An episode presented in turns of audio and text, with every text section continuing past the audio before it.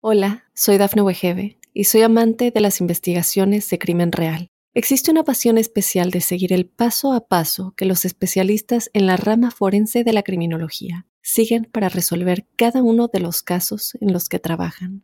Si tú, como yo, eres una de las personas que encuentran fascinante escuchar este tipo de investigaciones, te invito a escuchar el podcast Trazos Criminales con la experta en perfilación criminal, Laura Quiñones Orquiza en tu plataforma de audio favorita. Muy buenas, soy Claudio Nieto y este es el sitio donde comparto lo que leo y aprendo sobre salud, entrenamiento, nutrición, psicología o fisiología. Hoy quiero que aprendamos a ser más productivos, a que mejoremos nuestra fuerza de voluntad y que sepamos cómo podemos llevarlo a cabo con la teoría y con la práctica. Para ello os traigo nada más y nada menos que a Mago More, y como supongo que sabrás, es un tipo muy peculiar. Él es mago, presentador, empresario, guionista, actor, conferenciante y articulista. Y es que además es humorista, y estoy seguro que os arrancará alguna sonrisa a lo largo de la entrevista. Y esta sonrisa también la podemos cuidar con nuestros hábitos, y para ello os traigo el patrocinador de hoy. Se trata de los dentríficos de Yotuel Microbiome Care, que tienen una tecnología rica en prebióticos y antioxidantes que ha demostrado equilibrar el microbioma oral con su uso regular. Si sigues las fricadas de mis podcasts, imagino que ya sabes que este microbioma oral es el conjunto de microorganismos que habitan en tu boca y afectan a tu salud. Sin embargo, el estilo de vida actual lo desequilibra y debilita. Por eso es importante cuidarlo como parte de nuestra higiene bucodental diaria, ya que evitaremos caries, periodontitis o gingivitis, y también obtendrás un gran impacto en la salud global. Y es que además también blanquearán tus dientes de forma eficaz. Si quieres probar los dentríficos de Yotuel, Microbiome Care y elevar tu cuidado bucodental, puedes encontrarlos en farmacias, para farmacias y en el corte inglés. Y ahora ya os dejo con el gran More. Muy bienvenido a mi podcast More, muchísimas gracias por estar aquí con nosotros. Eh, pues nada, gracias a ti. Eh, esto, esto de estar con un profe ya te infunde bastante respeto. Entonces iba a decir buenas tardes, profe. no, encantado, encantado de estar aquí, de verdad. Bueno, pues es un placer tenerte por aquí porque mm, estábamos comentando antes que a mí me gusta mucho intentar explicar los hábitos de vida saludable, el tema de nutrición, entrenamiento, descanso, pero a veces creo que nos fallan muchas cosas de, a la hora de organizarnos, a la hora de gestionar el tiempo y a la hora de llevarlo a cabo. Pero lo primero que te quiero preguntar es algo que últimamente me llama mucho la atención. Y la primera vez que lo escuché, lo escuché de ti, que es el efecto Dunning-Krager. Y me gustaría que nos explicaras, por si alguien de la audiencia es capaz de, de, verse reflejado, por qué tenemos todos o casi todos eh, ese sesgo que mucha gente no sabe que lo tiene y que a veces a la hora de aplicar conceptos de nutrición, de entrenamiento, de tecnología, de informática, merecería la pena conocer para poder eh, aterrizar y para poder empezar unos nuevos hábitos, More? Bueno, el efecto de Dunning-Kruger es el efecto mejor que la media. Y es que si tú le preguntas a la gente qué tal conduces, tú te va a decir, yo conduzco de puta madre. Todo el mundo hace todo fenomenal. Hay una cosa que, hablando de los hábitos, a mí me encanta, es cuando le pregunto a la gente, ¿qué tal comes? El 100% de la gente te dice, yo como muy bien. Acto seguido le digo, haz un repaso mental de lo que tienes en tu armario del desayuno. Y claro, empiezan a sacar por ahí, por esa boquita. Es decir, todos tenemos ese concepto, ese sesgo positivo hacia nosotros mismos. Luego está la, otra parte, digamos, el contrapunto de ese sesgo que sería el... ay, ahora no me sale el nombre. Eh, el síndrome del impostor. Ah, el síndrome del impostor. Ahí que tonto estoy. El síndrome del impostor. Entonces, el síndrome del impostor es justo todo lo contrario. Es gente que sabe muchísimo y que se piensa que sabe muy poco. Por ejemplo, eh, alguien que ha estado en tu podcast, Sari Arponen, que es la doctora finlandesa. Sari Arponen, que es la tía que más sabe del mundo mundial, que lee todos los días artículos científicos, que está súper informada, tiene el síndrome del impostor. Y yo le digo, pero vamos a ver, Sari, si tú eres una crack, entonces al final la gente que se cree que sabe mucho sabe mucho menos y la gente que sabe que se piensa que sabe muy poco sabe mucho. Entonces yo me fío más de los impostores que de los listillos, así como norma general. También es cierto que a medida que tú vas conociendo más temas en las materias, te vas dando cuenta de lo poco que sabes. Es decir, tú eres un ignorante atrevido. Entonces tú te dices, bueno, he estudiado un libro, ya sé un montón de nutrición. empiezas a estudiar, te das cuenta que hay unas teorías, que unos descartan a los otros, que esto es más amplio de lo que tú te pensabas. Entonces, cuanto más sabes, más te, das cuenta de lo que menos sabes. Entonces, eh, cuidado con, los sesgos, tanto Dunning-Kruger como el síndrome del impostor, como en general con cualquier tipo de sesgo.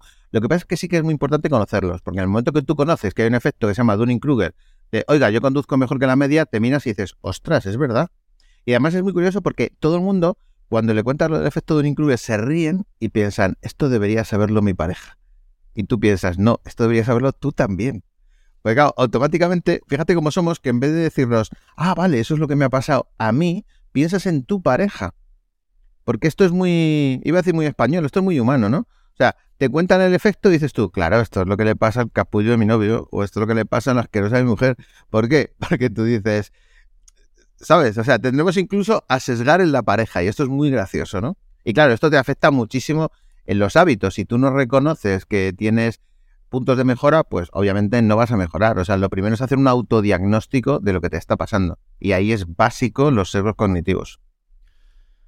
Para ello, ¿nos podría ayudar, eh, por ejemplo, registrar nuestros hábitos para luego saber realmente si lo estamos haciendo bien o no? Porque, mm, por, lo menos desde el punto de vista de la, de la, nutrición o del entrenamiento, yo veo con, con atletas que asesoro y demás que mucha gente, lo que tú comentabas, ¿no? Yo entreno un montón, yo entreno todos los días o yo como súper bien. Y una vez lo cogemos una aplicación informática y lo van registrando, luego se dan cuenta, se dan de bruces con la realidad. ¿Eso nos podría servir para los otros aspectos de nuestra productividad? Mira, te voy a contar, em, bueno, varias cosas. Es que voy a ir apuntando porque me estás, me estás preguntando aquí cosas y se me dispara la cabeza. Entonces no quiero que se me olvide. Primera cosa, eh, Seinfeld. ¿Te acuerdas de Seinfeld, el cómico? Bueno, hay una cosa de productividad tremendamente útil para la gente que nos esté escuchando que se llama método Seinfeld. ¿Qué es el método Seinfeld? Le preguntan en un eh, documental que se hizo muy famoso cómo era capaz de escribir monólogos. te aseguro, yo que he escrito monólogos y soy guionista de Mota y, bueno, un montón de cosas, es de las cosas más difíciles que hay. Y siempre me preguntan, ¿cómo se escribe un monólogo? Muy sencillo. Yo hablo contigo, veo que te ríes y, y digo, el profe se ha descojonado. Y la apunto te cuento otra cosa y veo que no te hace ni, gracia. Y digo, esto no hace gracia. Es decir, tú vas teniendo como una serie de registros de cosas que vas repitiendo y que vas viendo que son divertidas. Entonces, ¿qué decía Seinfeld? Para escribir un monólogo, escribe un chiste al día. Fíjate qué cosa tan simple. ¿Vale? ¿Y cómo escribes un chiste al día? Pues yo recibo una noticia hoy y de repente em, digo, ostras, esto es muy bueno, lo escribo. Cuando te quieres dar cuenta, en un año tienes 365 eh, cosas hechas, chistes. Eh, líneas de monólogos. Eso es mucho material, ¿vale? Entonces él lo que hacía es que tenía un calendario, y ahí es donde voy, y no hace falta que escribas chistes, todo les a todo el mundo, donde tú cada día vas marcando una cruz, si has hecho o no lo que tenías que hacer. ¿He escrito un chiste? Cruz. ¿No he escrito un chiste? No hay cruz. ¿Por qué? Porque tendemos a hacernos trampas al solitario. Y llega un momento en el que tú miras el calendario y dices, ostras, pues no son tantos días. Ahora pásate eso a deporte. La gente se autoengaña, porque tú dices, ayer salí a correr, ayer hice fuerza, ayer hice... No, no lo hiciste, porque no está la marca.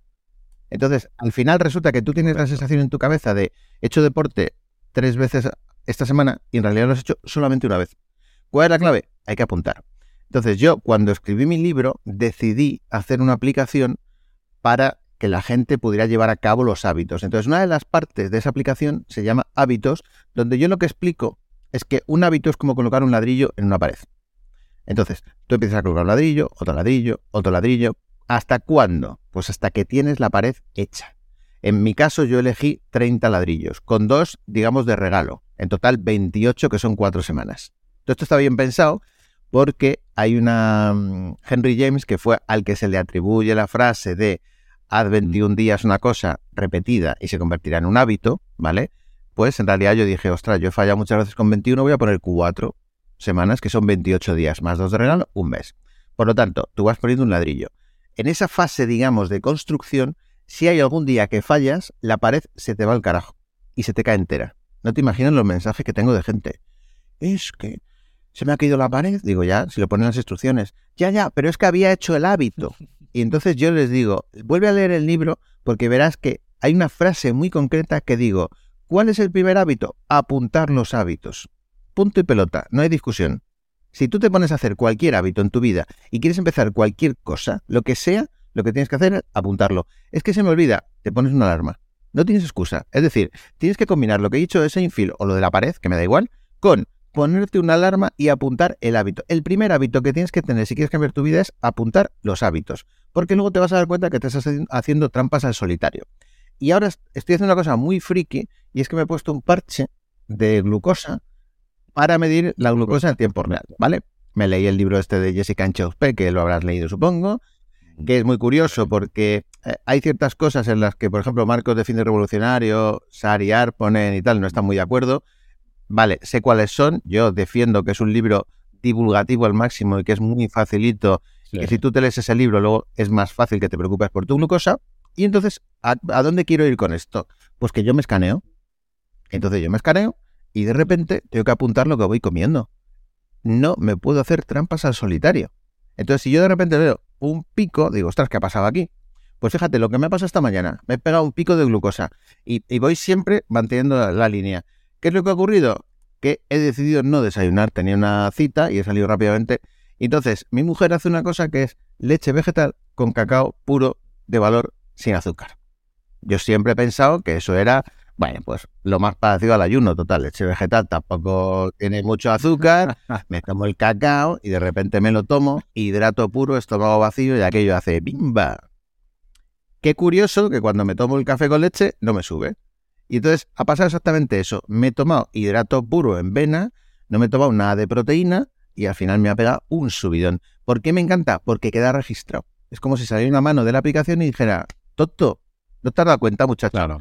Pues esto es exactamente lo que acabas de preguntar. Entonces, como resumen, porque yo me voy por las ramas, apunta los hábitos, no te hagas trampas. Si no está ahí escrito, es que no lo has hecho. Y ya está. Punto. Y, esto estás comentando para adquirir el hábito, luego para mantenerlo, ¿no? Por ejemplo, tú, mm. como conozco tu libro y tu aplicación, luego mantenerlo, dejas un poquito más de flexibilidad, no habría que hacerlo todos los días, podría fallar un poquito, ¿no? Que iban a aparecer grietas. Esta es una buena pregunta. La primera vez eh, no se cae, es decir, una vez que tú has superado la fase de eh, crecimiento, la fase de construcción, llega la fase de mantenimiento. Ahí soy un poquito laxo, pero tampoco mucho.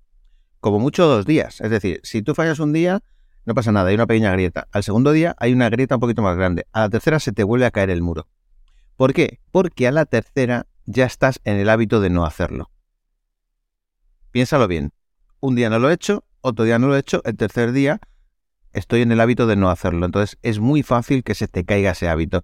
Entonces hay mucha gente que me dice, es que estoy de vacaciones, es que he viajado, es que no sé qué. Bueno, pues yo siempre tengo una frase que es, prefiero que hagas una mierda de hábito que no lo hagas. Quiero decir, Imagínate que tú tienes una rutina de, pues todos los días hago, em, no sé, 40 sentadillas, 40 abdominales, 40 burpees y 40, lo que sea, ¿no? Hablando un poco de parte de lo tuyo. Bueno, pues si no puedes hacer 40 flexiones, pues hazte una flexión. ¿Por qué? Porque tu cerebro ha hecho el clic, ha marcado la casilla y ha dicho lo he hecho. Sabemos el casillero, tú y el universo entero que no lo has hecho del todo, pero al menos lo has hecho. Lo que no te puedes permitir es decir, no, como estoy de viaje, porque ya luego empiezan las excusas. Entonces, hazte una flexión, hazte una sentadilla, hazte un burpee y hazte un abdominal. Ya está, ya lo has hecho. Ya sabemos que no tienes tiempo, pero tampoco hace falta que te martirices por eso, pero lo has hecho. Entonces, creo que es muy interesante explicar a la gente esa flexibilidad, pero sigues marcando el hábito de hacerlo. Y en tu cabeza está. Si dejas de hacerlo, olvídate, estás muerto, porque vas a dejar de hacerlo. Eso para mí es absolutamente, es un concepto absolutamente clave. Eh, a mí me gusta mucho ese planteamiento que haces, pero no solamente por, por el hmm. planteamiento en sí, que, ya está bien, sino por cómo lo relacionas luego con la motivación versus la fuerza de voluntad. Porque creo que a día de hoy todavía hay gente que sigue confundiendo o, directamente encasillando de la misma manera la motivación y esta fuerza de voluntad que me gustaría que nos diferenciaras a la hora, sobre todo, para llevarlo luego a la práctica, de poder adquirir y mantener pues, los. Eh, aquí está la clave, o sea, aquí está el kit de la cuestión. Resulta que yo estaba escribiendo el libro, ¿no? Entonces, yo la verdad es que me puse a escribir el libro con mis historias y mis rollos, no sabía de qué iba el libro, te digo la verdad. Entonces, a mitad del libro llamó al editor, digo, tío, me está saliendo el típico libro de motivación, que es que no me gusta nada, ¿sabes? O sea, yo siempre he tenido una ventaja y es que la gente ve mis charlas y se motiva. No me digas por qué, pero yo no es una cosa que yo quiera. O sea, yo, no em, he, querido nunca convertirme en un conferenciante motivacional, jamás, lo odio. Me parece que es una cosa esto de coach y tal, no, me gusta, no me gusta. Eh, porque creo que hay mucha gente por ahí vendiendo humo, ¿sabes? Menos mal que ahora viene la directiva europea de los gases tóxicos y todos estos vendehumos lo van a meter impuestos. Pero, ¿sabes lo que pasa? Que, primera cosa, si tú no lo haces, difícilmente puedes predicarlo. Hay una frase de Naval Ravikant, que es un empresario indio que vive en Estados Unidos, que es espectacular, y que el tipo dice, para escribir un buen libro, primero te tienes que convertir en ese libro. O sea, para, marcarlo directamente. Entonces, yo lo que me propuse es, voy a hacer todo lo que eh, estoy predicando, ¿vale? Como dicen los ingleses, to walk the talk, predicar con el ejemplo. Total, que yo me pongo a hacer todo esto.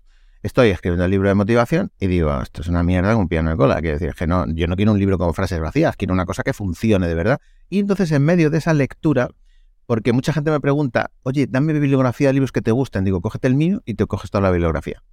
Porque tú no sabes lo que leí, o sea, y ahí está la mitad de los libros que yo me leí, porque claro, al final, si yo voy a escribir sobre oxitocina, pues cojo un tío que es especialista. ¿Quién es el que más sabe? Paul Sack. Me cojo el libro de Paul Sack y me lo leo. Y a lo mejor estoy dos días leyendo el libro y escribo esto sobre la oxitocina. Creo que las cosas tienen que ser así, ¿no? Total, que mm, e, estoy escribiendo el libro y cae en mis manos un libro de Fuerza de Voluntad de José Antonio Marina. Y de repente lo leí y como dicen los, los americanos, eso fue una epifanía. Dije, ostras, es que es verdad, porque él argumentaba que históricamente se ha dejado de hablar de fuerza de voluntad y se ha empezado a hablar de motivación. ¿Qué ha pasado? Que estamos en una sociedad en la que queremos todo y lo queremos ya, donde las generaciones jóvenes son incapaces de esperar, nosotros somos incapaces de esperar, esto nos lleva a un problema de atención brutal, que si quieres es un tema que estoy ahora mismo súper obsesionado y luego lo podemos comentar si quieres. Entonces, eh, ¿qué es lo que pasa? Que todos los objetivos que realmente merecen la pena en la vida y todas las metas son siempre a medio o largo plazo. Pero estamos entrenando al cerebro al corto plazo. Con lo cual, ¿qué es lo que ocurre? Estamos entrenando a la gente al corto plazo. Encima vienen las frases bonitas de motivación la hemos cagado. ¿Por qué? Porque tú te apuntas a un gimnasio y te dicen, este es el cuerpo que te mereces. Y tú dices, claro, por supuesto. Pero nadie te dice, tienes que currar como un cabrón para conseguir este cuerpo que es el que tú te crees que mereces. Eso sería lo, realmente razonable, ¿no? Por eso el título de mi libro es Consigue todo lo que quieras trabajando como un cabrón, porque no hay que llamar a engaño, ¿vale? Entonces, eh, fuerza de motivación, voluntad, correcto. Que por cierto, ayer salió la vigésima esta edición y estoy encantadísimo. Bueno, Tú te apuntas al gimnasio con mucha motivación. Eres un fenómeno, soy un fenómeno. Hoy voy al gimnasio. Venga, te levantas con alegría, apuntas, ya te estás viendo ahí en verano con tu cuerpo y tal. Al siguiente día dejas de ir. Entonces llegas y has pagado toda la matrícula. Yo tengo amigos que tienen gimnasios. ¿Sabes de qué viven los gimnasios? De que tienen el cash por adelantado. Los gimnasios viven de la motivación. Y no sé si has oído hablar a los chavales jóvenes que hablan de, es que este es un motivado. Me gusta mucho ese, sé que no se utiliza en ese sentido la motivación, pero es que es verdad, este es un motivado. Entonces tú como eres un motivado te apuntas al gimnasio y luego dejas de ir.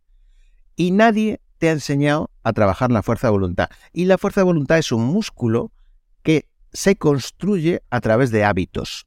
Porque la siguiente pregunta es, oye, ¿cómo podemos conseguir fuerza de voluntad? Muy sencillo, usted empieza a hacer hábitos, hábitos, hábitos, hábitos, hábitos. En un momento determinado has hecho tantos hábitos, los tienes ahí ya interiorizados, que has construido tu fuerza de voluntad. Y yo siempre pongo el ejemplo de caminar. Yo cuando me llega un chaval joven y me dice, oye, More, no sé qué hacer con mi vida, yo le digo, yo te ayudo. Mi tiempo es muy valioso, pero te voy a ayudar. Quiero que me mandes todos los días un pantallazo del móvil con 10.000 pasos. ¿Te atreves? Sí, sí, sí, sí. ¿Por qué? Porque son unos motivados.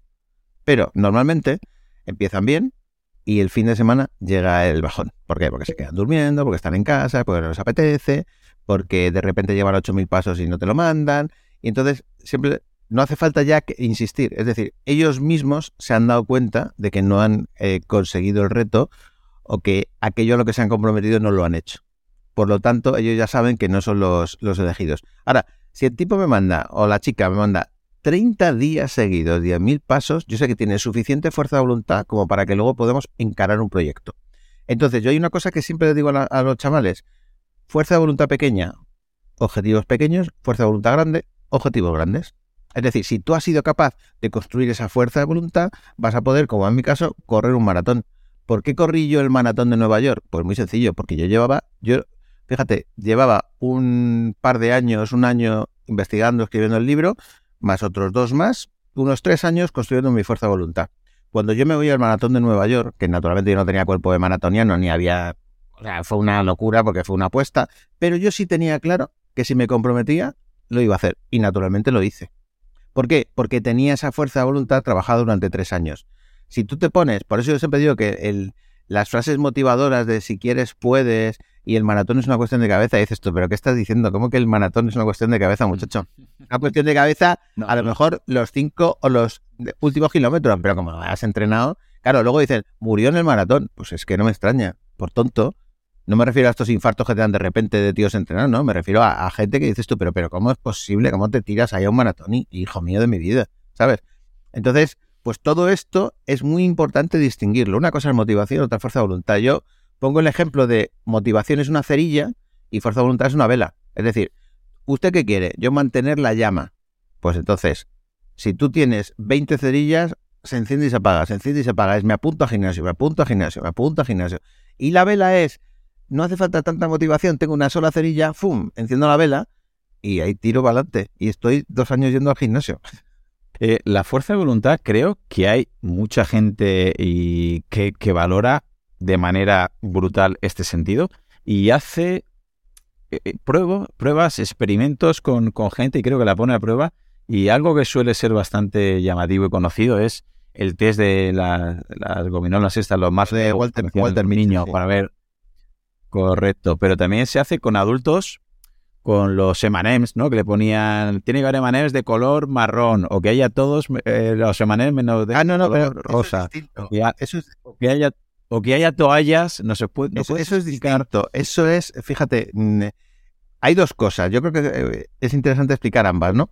Eh, la primera es el test de, de Walter Mitchell. Y ahora te cuento porque yo he visto mucha gente, esto es una cosa muy habitual y mucha gente lo cuenta en charlas y tal. Yo no lo cuento, lo conté en el libro porque me parecía interesante para explicar, pero no lo cuento en charlas. Entonces la gente lo cuenta en charlas, pero lo cuenta mal. ¿Por qué? Porque no ha profundizado y no ha investigado. De hecho, no, voy a decir el nombre, pero a una superconferenciante española la dije, lo estás contando mal porque esto es así, así, así. Me dijo, ostras, muchas gracias. Es decir, la gente cuenta cosas superficialmente y, y yo creo que te tienes que meter de lleno, ¿no? Walter Mitchell era un psicólogo que tenía una hija en un colegio y decidió hacer el siguiente experimento. Para el que no lo sepa, y hay miles de vídeos en internet. Ponía un niño, eh, los encerraba en una habitación y le decía, me voy, con lo cual no decía cuándo iba a volver. Te dejo un masmelo, lo que conocemos como una nube en España. Si cuando yo vuelva no la has comido, te doy el doble. Y si cuando vuelva te la has comido, pues te la has comido. El niño lo entendía perfectamente, entonces los grababan. Hay que ver los vídeos, pues son divertidísimos. Ves al niño tocando el masmelo, intentando no mirar, mirando para otro lado, cantando. O sea, eh, ya ahí se ve un poco la personalidad, ¿no? Porque hay mucha gente que ante esa tentación intenta no mirarlo, huir, tal. Y de repente niños que, no aguantan y hacen así, ¡pum! Y ya está. Y fíjate, porque eso es una metáfora de lo que se está pasando ahora mismo. Si tú pides a Amazon y te, tarda dos horas, tú lo quieres ya. Eh, te metes en Netflix, tienes la peli de estreno, ni siquiera vas al cine. Es todo así, ¿vale? Entonces, hay una cosa que se llama gratificación diferida, que es precisamente eso, es espérate porque la recompensa merece la pena. Estamos hablando del doble. Tú imagínate que te dijera eso a un adulto con el sueldo. Oiga, usted cobra el día 30, pero si se espera, dentro de dos meses cobrará el doble. ¿Vale? Sería algo así para que nos hagamos una idea desde la mente de un niño, ¿no? Entonces, ¿cuál, es realmente la moraleja de esto? La moraleja o, o, lo interesante, que es lo que nos cuentan los conferenciantes, es que Walter Mitchell, su hija, estaba en el cole y estaba en esa prueba. Y cuando su hija tenía 30 años, tenía el teléfono de todos los que habían participado en esa prueba. Y entonces le dijo Walter Mitchell, ¿los puedes localizar? Sí, vamos a ver qué es lo que ha pasado. Vamos a cotejar con los datos. ¿Qué ocurría? Que todos los niños que habían aguantado les iba mejor en la vida. Porque al final tú lo que tienes que hacer muchas veces es aguantar, estar ahí, formarte en una empresa. Mira, ayer estuve con una Big Four y, es muy gracioso porque el presidente de la Big Four sacaba un gráfico en el que lo que, lo que explicaba básicamente es, eh, sí, sabemos que te pagamos menos, pero a medida que sigas con nosotros, llegará un momento en el que cobres más que la media del mercado. Entonces, si tú ahora no aguantas y te vas a otra empresa, cobrarás 200, 300, 500 euros más. Pero a la larga ganarás muchísimo más que todos tus compañeros que se han ido. Y yo decía, esto es el test del más melo aplicado a la empresa. ¿Vale? No quiero decir con esto que te metas ahí y si eres eh, tremendamente eh, infeliz, te quedes, ¿no? Pero que muchas veces es una cuestión de aguantar. Y cuando vemos a gente exitosa, es que han aguantado. Tan sencillo como eso. Y luego, lo del, lo del Emanem marrón es una historia muy curiosa que yo conté en el primer libro de Sariar ponen es la microbiota idiota. Eh, Mm. Y es una historia de Van Halen. Van Halen era el grupo de rock, pues imagínate, el más eh, escuchado de la época. Era una cosa brutal, llevaban trailers, el concepto costaba un pastizal. Entonces los tipos ponían una cláusula que al principio en esa época no se entendía. Queremos en el camerino un bol de M&M's, pero si hay uno solo marrón, suspendemos el concierto y cobramos todo. A, a priori parece una cláusula estúpida, ¿vale? Estamos hablando de una época en la que había señores que pedían señoritas de compañía en, en los camerinos, donde había gente que pedía un champán francés de determinada marca. eh, bueno, pedían unas excentricidades que no te puedes imaginar. Total, que con los años, cuando ya Van Halen ya no estaba tocando, uno de los componentes explicó la cláusula. La cláusula era la siguiente. Nosotros poníamos lo del Emanem marrón porque en el momento que llegábamos al camerino y veíamos un man- Emanem marrón, sabíamos que nos habían leído el rider. Porque ese era un punto, no me acuerdo qué cláusula era, la, imagínate, la 68. Entonces, si había un Emanem marrón, automáticamente el resto se lo habían leído con las mismas pocas ganas y con la misma poca atención. Entonces, ¿por qué lo hacían? Porque ellos llevaban un rider así de grande, técnico, complicadísimo, con cables, con tomas de tierra, con incluso a veces peligroso para la vida de los que estaban allí montando o del concierto. Entonces tenían que asegurarse sí o sí. Es como meter una pequeña trampa visual dentro de las instrucciones para saber si habían leído el resto o no. Entonces me pareció tan inteligente que lo hice en el prólogo de Sari, porque Sari es la que entra al concierto de Van Halen, ve a los 80.000 y dice, ahí hay un Emanem marrón. Para, para volver a, a los hábitos que nos van a llevar a, a- a esta fuerza de voluntad que estamos hablando, que me parece, la verdad es que una vez se comprende esto, yo creo ¿eh? que hay un puede o debería haber, ¿no? Un antes y un después en, en la calidad de vida de, de todos nosotros. Eh, yo creo que hay mucha gente que a lo mejor si no entiende, o eso por lo menos hablo en primera persona, ¿vale? Yo soy de las personas que si no entiendo eh, la coherencia o la explicación biológica o fisiológica, no me puedes convencer. No me llega a enamorar algo si no entiendo el por qué a nivel eh, molecular, enzimático, muscular. Y la fuerza de voluntad para mí se queda en un segundo plano hasta que, pues leyendo a Sapolsky y leyendo a Kahneman, empiezan a hablar sistema 1, sistema 2, ¿no? A pensar rápido, a pensar despacio. Ya empiezas a leer a David Bueno, empiezas a entender pues que el cerebro se puede componer, hay varias, de- ¿no? varias clasificaciones, varias diferenciaciones. Y una que me gusta mucho, que tú en tu libro la explicas bastante bien, es esta analogía ¿no? de- del del tricerebro reptiliano, límbico, el, el- el elefante y la corteza o el, o el jinete. Y una vez entendemos esa biología y esa analogía con el reptil, el mamífero y el jinete, me parece que es el momento ideal para la gente que le pase como a mí, que hasta ahora diga, mira, esto es muy bonito, pero yo la fuerza de voluntad. He nacido sin fuerza de voluntad. O he nacido con mucha fuerza de voluntad. O mi pareja o mi hijo lo tienen o no lo tienen. Es una manera de ver que tú estás codificado genéticamente, obviamente, pero es súper mega entrenable en tanto en cuanto luego lo, lo lleves a cabo. Pero para empezar a, a tirar del hilo, ¿nos podrías describir esta analogía, esta clasificación de estos tres tipos de, de cerebro para que empiecen a entenderlo y así luego te pueda Mira, preguntar primera sobre cosa, eh, la analogía no es mía, y lo digo y siempre lo he dicho, ¿vale? Hay, de hecho, muchísima gente me ha copiado a mí la analogía sin decir el origen, o sea, sin decir que me copiaban a mí, y por lo tanto, es que ni siquiera me están copiando a mí, están copiando al origen del origen del origen. Yo lo leí, para, te voy a decir la, eh, de dónde viene esto, que es muy curioso. Yo lo leí en un libro que se llama Cambia el Chip, de los hermanos Heath, que hacían esta analogía. Pero, pero es de Jonathan Haidt, ¿no? Me suena... Efectivamente, es de Jonathan Haidt. De, y entonces, eh, los hermanos Heath decían que no era suya, que era de Jonathan Haidt, que, del libro La hipótesis de la felicidad. de la felicidad. Y después, por supuesto, me leí a Jonathan Haidt y dice que su analogía viene de la cuadriga de Platón. De plata. Con lo cual, tú fíjate de dónde viene toda esta movida, ¿vale? Como siempre, que al, al final el 90% final- de lo que leemos... Son griegos, siempre llegamos a los griegos. Me pasó una cosa muy curiosa con el libro y es que me... Claro, yo quería... Una cosa es que yo cuente cosas así como contigo, ¿no? Estamos aquí hablando y tal, y bueno, pues al final te acuerdas de los nombres, no te acuerdas, una frase, pero claro, cuando lo dejas escrito negro sobre blanco, pues tienes que documentarte. Y eso lleva mucho, mucho, mucho tiempo. Entonces, yo me puse a ver allí, por eso te decía lo de la bibliografía. Yo cuando cojo un libro y de repente veo que no tiene bibliografía, digo, "Mm, una de dos. O el tipo es un genio, cosa rara, o lo ha copiado absolutamente todo. Y normalmente es la segunda, ¿vale? Total, que esto, aclarado que no es mío, os cuento la, la metáfora. La metáfora es que nuestro, tenemos tres cerebros que se han ido desarrollando pues, a medida que ha ido evolucionando el cerebro humano. El primero es el reptiliano, el que tiene los, pues las primeras especies, digamos, ¿no? Entonces, el reptiliano, que la gente dice amígdala, en realidad son dos amígdalas. Cuando tú te enfadas, pues se te inflama la amígdala y quieres salir y pegar a alguien o matar a alguien, ¿vale? Por eso hay una cosa aquí muy interesante que es cuando te dicen cuenta hasta 10. En ese cuenta hasta 10, lo que estás haciendo es que estás dejando tiempo para que esa emoción llegue al límbico y al prefrontal. Tan sencillo como eso. ¿Por qué? Porque el prefrontal ya tiene que ver con la racionalidad y ya te das cuenta dices, no le mates, no merece la pena matar a este tío porque ha cruzado el coche. No es para tanto. Pero, pero en realidad somos todos así. Es decir, si lleváramos una pistola como en el lejano oeste, pues probablemente habría muchos más muertos. ¿Por qué? Porque, porque nos calentamos y el cerebro eh, reptiliano hace así, ¡fum! y se inflama. Por eso es tan importante la meditación, porque la meditación está más que demostrado que cuando empiezas a meditar, el tamaño de, las amígdalas se, se disminuye, con lo cual tú no tienes esos prontos, no tienes esos ataques de ira, no tienes esa ansiedad, y eso es muy importante. Pero bueno, en este caso vamos a dejar el cerebro reptiliano a un lado. Luego, si quieres, volver a él. Como dice Kahneman, hay dos sistemas, el límbico y el racional. Además van de dentro a afuera. Para que la gente lo entienda, primero van las emociones y después ver la parte racional. Por eso, ahora que llegan las elecciones, votamos emocionalmente y justificamos racionalmente. Siempre es así.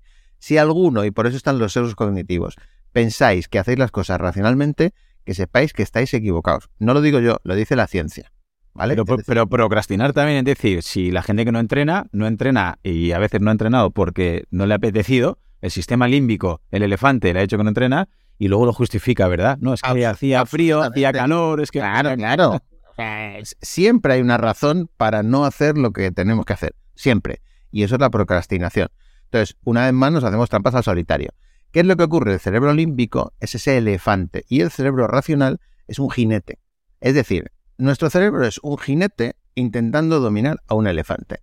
La pregunta es, ¿el jinete es bueno y el elefante es malo? No, los dos son buenos, los dos van unidos, los dos tienen su carácter, los dos tienen sus antecedentes, su historia, todo lo que tú quieras, pero tienen que ir unidos. ¿Cuál es la misión del jinete? Guiar al elefante. Pero ¿qué pasa? Que tú vas de un punto A a un punto B, ese es tu objetivo, esa es tu meta, y según vas para allá, de repente una tentación. ¿Y el elefante qué hace? Oh, vamos a la tentación. Eh, de repente un charco y se tira allí a, bañarse. El jinete intenta moverlo, pero es muy difícil porque ese jinete no está entrenado. Y ese elefante está sobreentrenado, sobreexcitado, sobrealimentado. ¿Por qué? Porque vivimos en una sociedad en la que lo queremos todo y lo queremos ya. Y el elefante lo quiere todo y lo quiere ya. Y si tú estás entrenando a tu elefante todo el rato con esos estímulos, pues el jinete no va a poder con él. Con lo cual tú no vas a poder llegar a tu meta a medio largo plazo. Con lo cual todo lo que tú quieras hacer en tu vida que merezca la pena, y no estoy hablando de comer un gofre, todo lo que tú quieres hacer es conseguir cosas. Eso, la responsabilidad es del jinete. ¿Y cómo se entrena el jinete? A través de los hábitos. Es decir, tú haciendo hábitos consigues que ese jinete sea más fuerte y que ese jinete disciplinado pueda manejar al elefante. Y gracias a la fuerza del elefante y a ese jinete disciplinado, tú puedes llevar a tu cerebro a donde tú quieres llegar. Claro, eso no es cuestión de la noche a la mañana. De la noche a la mañana funciona el elefante. Tú tienes que estar todo el rato. Por eso, por eso digo que la fuerza de voluntad es un músculo. Usted ha hecho 10.000 pasos, apúntelo. Otra vez, otra vez, otra vez. Ostras, que llevo tres años haciendo 10.000 pasos todos los días. Pues ya tienes un jinete bastante entrenadito. Y además, de los 10.000 pasos, has estado haciendo ejercicio de fuerza dos veces a la semana. Y además has hecho aeróbico otros dos veces a la semana. Y además has hecho, eh, has leído todos los días media hora. Y además ese jinete está sano, sanísimo. Con lo cual, muchas veces cuando te llegan las tentaciones, tú eres capaz de evitarlas. Si tú no estás entrenado, vamos, imagínate, yo pongo el, el ejemplo de que tú vas a un restaurante y te dice el camarero postre. Y tú dices, no, postre no. Tu cerebro racional sale ahí como un campeón, dice, no quiero postre. Pero el camarero está gordo y lo sabe. Y ese camarero, ¿cuál es su misión en la vida? Sacar postre al medio sin que tú lo hayas pedido. ¿Por qué? Porque si toda la población está gorda, él pasa desapercibido, es uno más. Total, que te pone ahí el postre en medio y en ese momento que tu elefante ve el postre, saca la trompa y hace... Y allí no hay jinete que lo domine. Entonces, eso es un buen ejemplo de cómo ese jinete no está todavía lo suficientemente fuerte como para manejar al, al elefante. Por eso es tan importante entrenar a tu sistema 2, por eso es tan importante entrenar a tu jinete y por eso es tan importante que ese elefante esté completamente dominado. Y eso te lo tienes que currar y es un proceso a medio, largo plazo. ¿Merece la pena? Muchísimo. Pero una vez que tú entiendes esto, yo recibo mensajes muchos días de gente que me dice, jo, es que tengo un, elefante desbocado o ya voy controlando al, al elefante. O sea que la clave está en ir controlando a ese elefante. ¿Podemos decir que la motivación sería más encargada del elefante y la fuerza de voluntad más del jinete? Absolutamente. De hecho, yo lo que hablo, o vamos, creo que eso es una cosa que empecé yo hablando. Luego, obviamente, todo el mundo lo copió.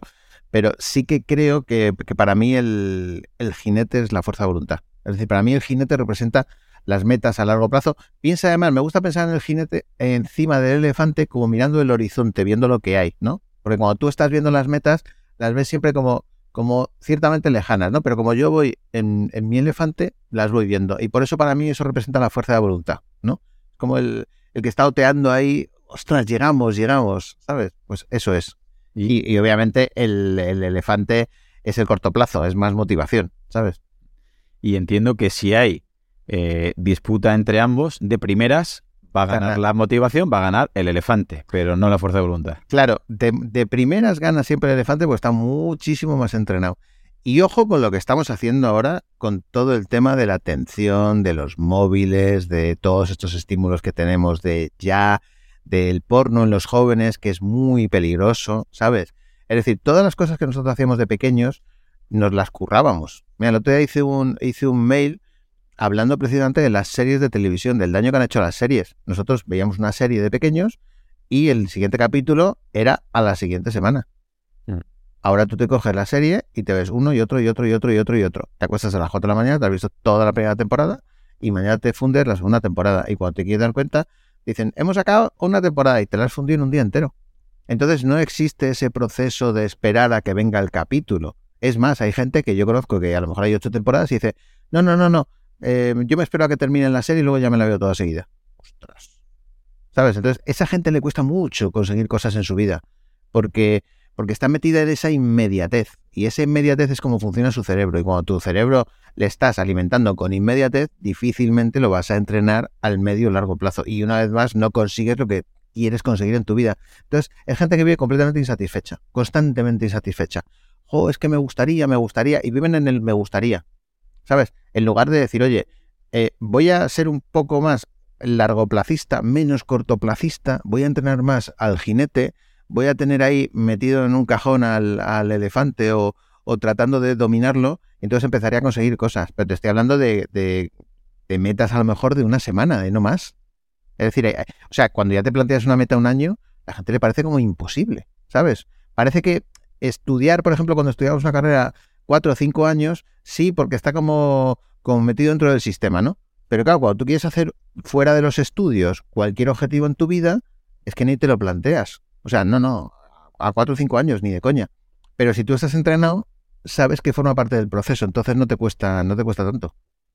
Eh, has abierto un melón muy bueno y que a mí me preocupa mucho como, como padre y como, como profe, que es el tema atencional y el tema de la tecnología y los dispositivos hmm. que, como comentabas, ¿no?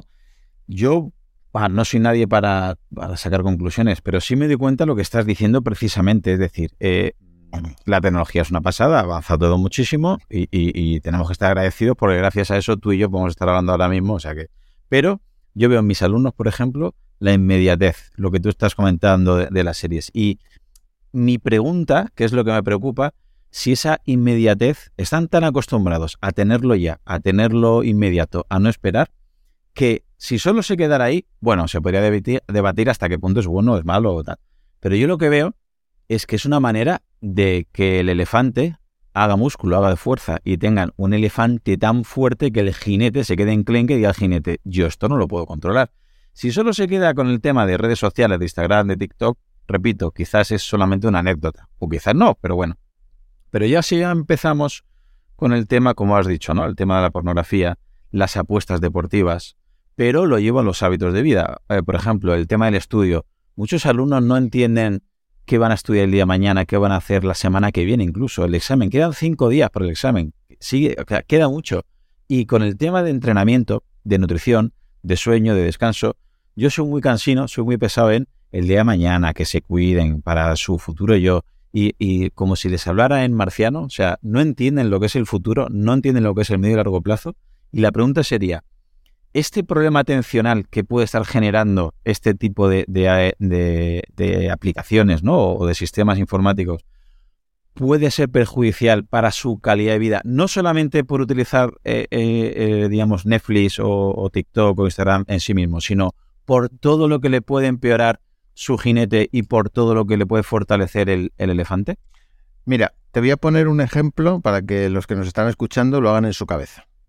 Eh, tú quieres ganar un maratón, ¿vale? Entonces tú, que eres profe, controlas de esto y dices, vale, me voy a preparar para un maratón. Y yo te digo, oye, eh, Claudio, ¿tú te prepararías un maratón levantando pesas con un cuerpo tipo Mister Olympia? Y tú me dirías, pero vale, tú eres gilipollas, ¿cómo voy a preparar con pesas? Un maratón se prepara de otra manera. Ahora te voy a hacer otra pregunta. ¿Quieres ser Mr. Olympia? ¿Te pegarías unas sesiones de sprint y de aeróbico que te mueres y estarías finito y tal? Y dices, no, me no. Pues eso es lo que estamos haciendo. Queremos una cosa y entrenamos justo para la contraria. Me explico. Cada vez, eh, fíjate, es que estoy súper obsesionado con el tema este ahora mismo. Llevo como varios meses obsesionado porque yo soy muy, muy tecnológico, tremendamente tecnológico. Creo que la tecnología está ahí para no tenerle miedo y para que nos ayude. El problema es cuando te metes tan de lleno en la tecnología, especialmente en redes sociales y todo lo que tú has dicho. Entonces, ¿qué es lo que ocurre? Que estos bichos están preparados para estar todo el rato generando dopamina. Todo el rato. Es decir, tú te metes en TikTok y todo está hecho para generar dopamina. Para los likes, para Instagram, para... Eh, los email incluso, si tú tienes activadas las notificaciones, están hechos para dopamina. Cuando te metes en WhatsApp, lo que quieres es tener eh, pues un montón de eh, mm, como sorpresas. Es como el ser humano antropológicamente iba por la naturaleza, veía una valla, se la comía. Esas son sorpresas que te da la naturaleza. Bueno, pues eh, eso cómo se hace? Se hace generando dopamina. ¿Y cómo se genera dopamina? Pues tienes un WhatsApp nuevo, tienes un email nuevo, tienes un, un TikTok, un like, y eso es así. Entonces, tu cerebro está todo el rato pensando en likes está todo el rato pensando en, aprobación social, está todo el rato pensando en tiro un tweet a ver cuántos retweets tengo, porque yo soy un tipo popular y lo que quiero es que la gente me lea. Estamos hablando de un tweet que puede tener una vida media de minutos, porque si tu tweet pasa desapercibido, olvídate, se ha perdido en, el resto de la humanidad, ¿vale? Pero nuestro cerebro está así. Entonces de repente tú te pones a leer y es increíble, porque tu cerebro automáticamente se va al móvil y si lo tienes al lado, haces así y haces un pick-up. No me acuerdo cómo se dice en, español, un levantar la pantalla, tiene un nombre seguro, ¿vale? Un desbloqueo. Entonces, es que tengo el móvil en, inglés y por eso te digo hecho pick-up porque me ha venido rápido, ¿no? Y ves el desbloqueo. ¿Qué estás haciendo? Estás intentando ver si tienes ahí un regalo en forma de dopamina. Es decir, tu cerebro está entrenado a la dopamina, pero tú lo que quieres luego, una vez más, es a medio largo plazo. Porque si tú no lees con foco, no retienes. Si tú no estás atento a algo, no, te enteras absolutamente de nada. Si tú vas a clase y no, y, no retienes, no aprendes, no memorizas, pues luego obviamente en el examen no vas a dar eh, ese nivel. Pero ojo, es que lo estoy viendo en adultos cada vez más. Es que el otro día estoy dando una charla y estoy viendo a un tipo que está en primera fila con el, ordenador abierto y yo empiezo a dar la charla, pues lo normal, todo el mundo atento, y el tipo está allí. entonces, de repente, claro, eh, a ver si entendemos el contexto. Yo doy charlas divertidas, ¿no? Entonces le digo al CEO, digo, perdona, ¿quién es esta persona que está con el móvil abierto tecleando sin hacer ni caso a la charla? ¿Le podemos despedir? Y hace el tipo así, hace... Y cierra la esta. Y digo, te voy a explicar una cosa. Esta charla vale mucho dinero y la estás tirando por la borda porque me estás distrayendo a mí y, y no estás atento. Luego el tío vino a pedirme perdón. Pero lo ven como normal. O sea, hay un tipo delante hablando y tú te pones, yo doy cursos de creatividad e innovación, lo primero que les digo a los chavales es, como vea un solo móvil que estáis mirándolo, os echo del curso. Y no hay discusión, o sea, no me vengáis diciendo qué tal. Primero os digo, ¿hay alguno que tenga alguna, algún familiar que le estén operando a corazón abierto? ¿Tenéis alguna llamada súper importante de vida o muerte? No, como vea un solo móvil y estáis mirando algo, os echo. Y llamo a vuestro responsable y le voy a decir, este señor ha cometido esta infracción y de ahí a que te despidan va muy poquito. Porque es que no soporto que la gente no esté atenta. porque no aprovechan los contenidos, porque no aprovechas las clases, porque no aprovechas tu vida, porque se te va la vida por el retrete. Porque cuando te quieres dar cuenta, no has hecho nada. Y hay un problema de atención ahora que es tan brutal, y cuando me atrevo a decirte esto es porque yo también lo estoy teniendo.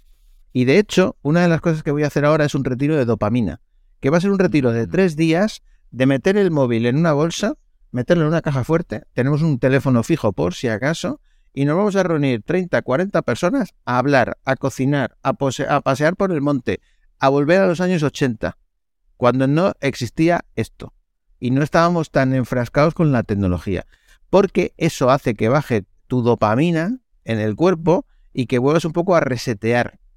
Porque si tú no reseteas, no tienes atención, es que no puedes hacer nada. Y fijaros, los que nos estáis escuchando, hacer este test, que vais a flipar. Tú te pones a leer un libro en papel, no, no lo hagáis en pantalla. Hay muchos experimentos que nos dicen que cuando lees en pantalla, tu mente se va. Tendrías que tener el, como un Kindle físico en el que tú no puedes ir a navegar ni a ningún otro sitio. Simplemente es como lo más parecido a un libro en papel sería el Kindle, porque no tienes escapatoria, o lees, o lees, ¿vale? Pero si tú te pones con un iPad, lo más probable es que hagas así y mires a ver cómo ha quedado tu equipo de fútbol o te acuerdes de lo que sea. Entonces tu mente se va y como lo tienes a mano te vas. Si lees con el móvil al lado te vas, ¿vale? Mm. Entonces, hacer el siguiente test. Le das un cronómetro en la medida posible analógico, el reloj, lo que sea, y te pones a leer. Cuando tu mente esté distraída y, te, esté pidiendo, como digo yo, al piste, ¿vale? Al piste que es que necesitas eh, hacer un desbloqueo, necesitas mirar algo, y tú lo notas, eso se nota, miras a ver cuánto llevas leyendo, y tú pones cinco minutos. Y esto hay que ir entrenándolo. Te vuelves a poner a leer, pum, siete minutos. Más o menos tardas una semana en empezar a aumentar entre 7, 10, 15, 20 minutos, ¿vale? Antes, cuando leíamos, tú te podías tirar una hora entera leyendo sin ningún tipo de interrupción de tu cerebro. Más o menos una hora es el tiempo en el que mm, em, empiezas a como a cansarte, entonces necesitas como un descansito, te levantas, te pegas un paseo y tal. Ahora, a los 5 minutos, vais a flipar, ¿eh? es que no lo vais a creer. Os vais a dar cuenta cuánto tiempo tardáis en desconcentraros. Es muy poco. Tenemos el cerebro absolutamente entrenado a la dopamina. Eso es peligrosísimo. Entonces, probarlo. Y otra cosa que podéis hacer, si viajáis en nave o en avión, lo que sea, normalmente en nave yo me fijo bastante, tú notarás que hay mucha gente que lleva, eh, que está leyendo el, portátil. Si está viendo el portátil y tú lo ves, te darás cuenta que lleva cada vez más pestañas abiertas, va cambiando de un lado para otro, va mirando el móvil, es decir, esa persona tiene concentración cero. Pero esto luego ves gente que está con el, con el libro, se pone a leer el libro y de repente mira el móvil y coge el móvil, se pone a jugar y como digo yo, empieza a pasar reels y cuando te quieres dar cuenta, llevar media hora en los reels.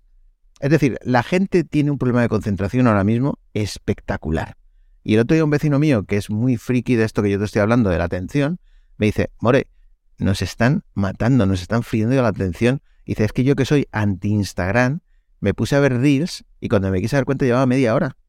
Es que es muy difícil no estar metido ahí en el algoritmo todo el rato. Por eso hay que hacer verdaderos esfuerzos de, coger el, móvil y decir, lo voy a encerrar y yo voy a empezar ahora a dejar el móvil fuera de la habitación para cargarlo. Porque es que me he dado cuenta que me pongo a cargarlo, me pongo a leer o lo que sea y miro el móvil. Ostras, es que mi cerebro está entrenado justo a lo peor. Entonces no quiero, me, me, está obsesionando mucho el tema. Me estoy leyendo un libro de atención que me parece espectacular, que es un tipo que se ha tirado un montón de años recorriendo a los mejores especialistas en atención. Y hay un montón de cosas que al final te merman la atención, que no solo la tecnología, es el sueño, es la alimentación. O sea, en general, todos estos pilares de los que hablamos habitualmente, pues también tienen mucha merma en la atención. Y creo que sin atención no hacemos absolutamente nada en la vida. Y aparte que volvemos, fortalecemos al, elefante. Lo que hablabas de, del ayuno de dopamina me parece muy interesante porque comentabas que estas notificaciones ¿no? Son, están mm. hechas precisamente para que nos distraigamos. Y yo lo, comento siempre a mis alumnos, a familias y amigos, digo, la gente que hay detrás de las redes sociales, el que está detrás de Twitter, de TikTok, de YouTube, de Facebook, no es gente precisamente tonta. O sea, precisamente la gente que sabe mucho más que tú y que yo de esto. Y es que has comentado algo que, me ha gustado mucho, que es, al principio, eh, es entrenable y es desentrenable. Me, me, explico. Tú puedes estar cinco minutos leyendo hasta que te apetezca mirar la notificación, luego siete, luego veinte. Y ahí creo que te puedes dar cuenta de lo productivo que puedes llegar a ser porque te estabas distrayendo muchísimo. Y ahora le ¿por qué digo que es desentrenable? Porque todos los compañeros, amigos y familiares que me dicen, no tengo tiempo para entrenar. Es que tú sacas tiempo porque eres un motivado, mal llamado motivado, pero bueno, es que tú no sé dónde sacas el tiempo. Y le digo, claro, es que tú lo que puedes hacer en, en, en una hora, lo haces en dos porque te distraes, porque como acabas de decir tú, si a los cinco minutos dejas de hacer la tarea porque te acuerdas de mandar un WhatsApp, te acuerdas de ver un reel, te acuerdas de un correo que tienes que contestar y luego, si se tarda entre 5, 10 o 15 minutos de media en volver a la atención de tu tarea, Dios que el trabajo que podías hacer en mucho menos tiempo, tardas el doble. ¿Lo ves así de radical o crees que me estoy volviendo loco con el tema de productividad y atención? Aquí hay dos, bueno, hay tres cosas, ¿vale? Es que me estoy acordando, me está recordando, eh, con esto que me has contado, me está recordando emails. Yo, yo escribo una lista de, eh, o sea, escribo un email todos los días. Si os metéis en magomore.com, está mal que yo, aquí en el podcast del profe, eh, haga publicidad, pero lo voy a hacer porque es que va a volar. En magomore.com yo escribo un email todos los días y hablo de cosas de estas. Y además cada vez que algo me resuena en la cabeza, pues hoy estoy hablando contigo, me resuena esto, apunto, ¿vale? Entonces, he escrito varias, varias cosas en este sentido, ¿vale?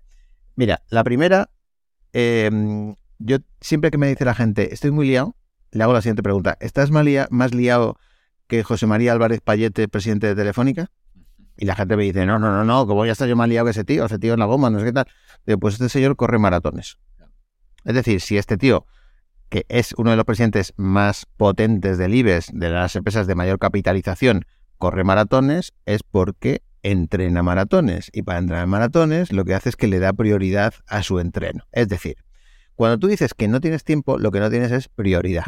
¿Vale? Punto. Ya está. Olvídate. Si tú le das prioridad a la salud o al deporte en tu vida, entonces le vas a dar un espacio de tiempo.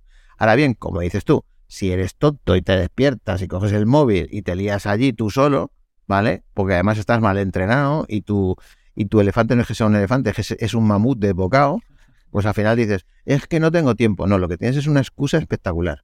Porque te has levantado a las 7 de la mañana y en vez de ponerte a hacer flexiones o lo que sea, ¿vale? Te has puesto ahí con el Instagram.